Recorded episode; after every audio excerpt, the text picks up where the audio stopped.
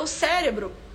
ele tende a confiar nas informações por ordem de chegada. Então, por exemplo, se você tem ali um, como eu falei, um cardápio, um PDF que você manda, um informativo de preço para os seus clientes, coloque ele em ordem, por exemplo, R$ 4,99, depois o 14, depois o 19, depois o 129, vai colocando em ordem crescente ou decrescente, né? Mas pelo menos em ordem, ele pode estar em ordem crescente ou decrescente, mas tem que estar em ordem,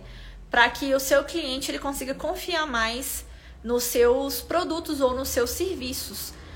Isso é uma forma do cérebro, na verdade, gastar também menos energia, porque ele vai olhar para aquilo, ele não vai precisar gastar muita energia, ele entende que está em ordem de crescente, no caso, e ele vai entender, olha, o último produto que eu colocar os olhos é o mais caro e o primeiro é o mais barato. Olha como você está diminuindo a quantidade de energia que ele vai gastar para poder olhar o seu cardápio. Agora, se o seu cardápio está todo bagunçado, o seu cliente também ele costuma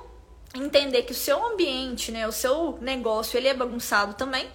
E também ele, ele entende que é muito caro, é muito confuso e às vezes ele não consegue tomar uma decisão muito assertiva, muito rápida na hora de fechar um negócio com você.